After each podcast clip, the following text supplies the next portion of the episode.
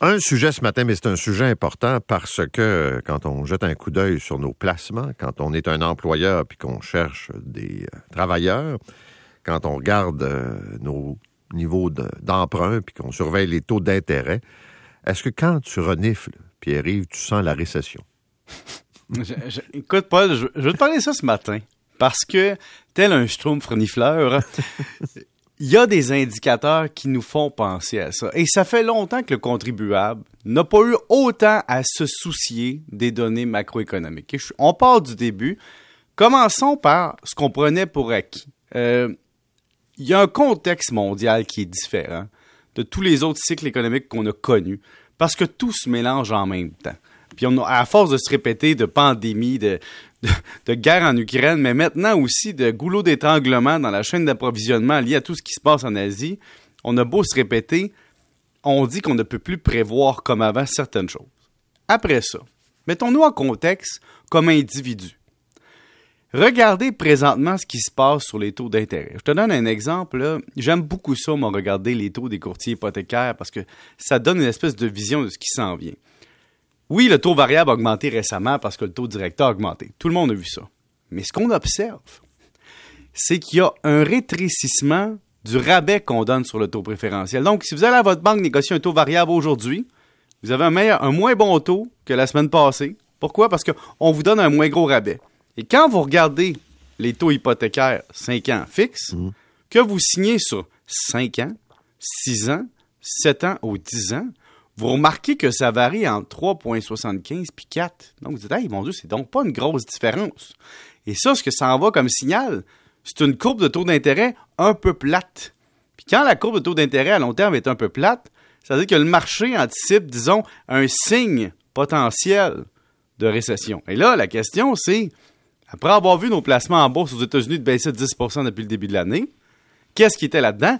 Il y avait peut-être une partie d'anticipation de récession quand vous regardez le TSX au Canada, depuis un mois, on vivote pas mal. Depuis le 1er janvier, finalement, on vient au neutre après toutes les variations.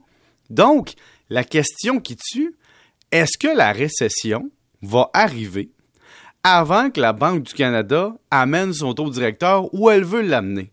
Et si jamais la Banque du Canada réussit son exploit d'amener son taux directeur à 2,25, 2,5% est-ce qu'elle va être forcée peut-être de redescendre plus tard pour contrecarrer une récession? Mhm. et, là, et là, Paul, tu sais, la récession, ça a l'air bien, bien inquiétant, ça a l'air d'un épouvantail, mais dans l'économie, dans les cycles, on a vu ça au début des années 80, au début des années 90, on a vu ça pendant la crise de liquidité financière mondiale.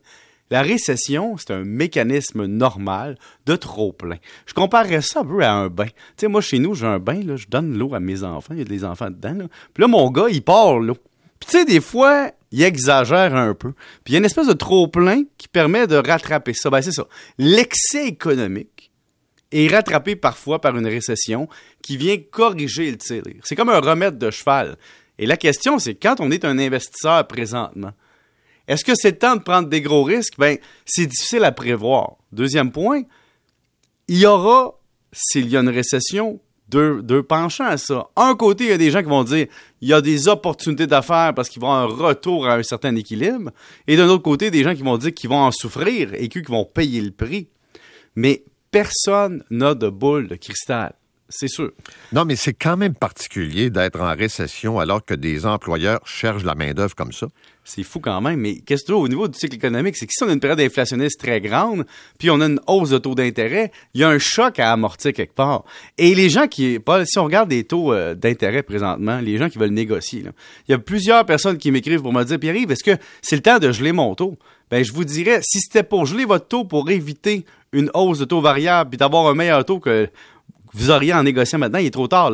Dans, d'ici un an, le taux variable, négocié, peu importe le taux variable que vous allez payer, va être relativement équivalent au taux 5 ans que vous pourriez négocier maintenant.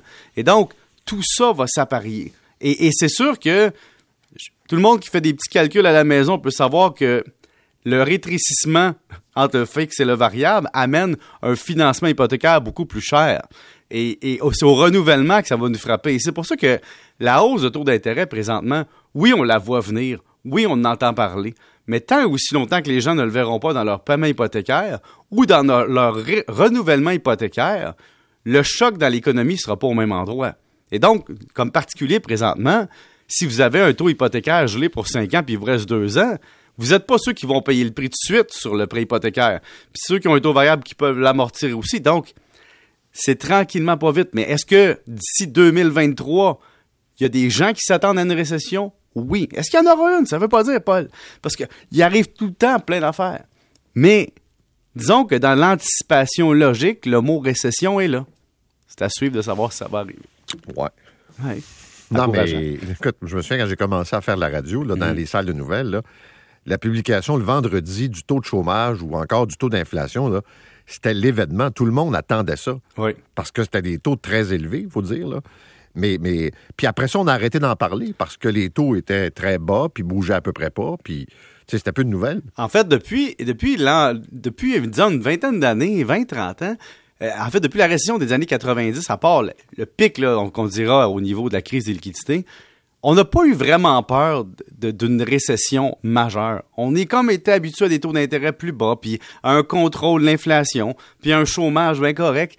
Moi, je me souviens très bien d'écouter Michel Viroli à Radio-Canada quand j'ai 12-13 ans, puis de la période de la guerre du Golfe, puis la récession, puis de... je trouvais ça déprimant. Je me souviens, j'avais 11-12 ans, j'étais avec mon père, j'écoutais Montréal ce soir. Puis j'écoutais ça, puis j'entendais la récession, on était encore en récession, on va peut-être sortir de récession.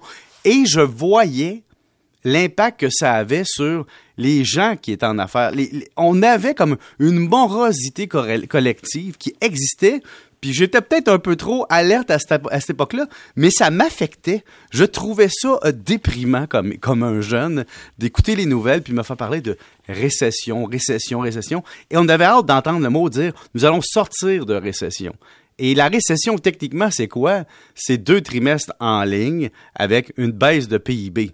C'est un ralentissement économique marqué. Maintenant, reste à voir si ce sera long, si ce sera rapide, si ça aura lieu, mais le mot est dans l'air.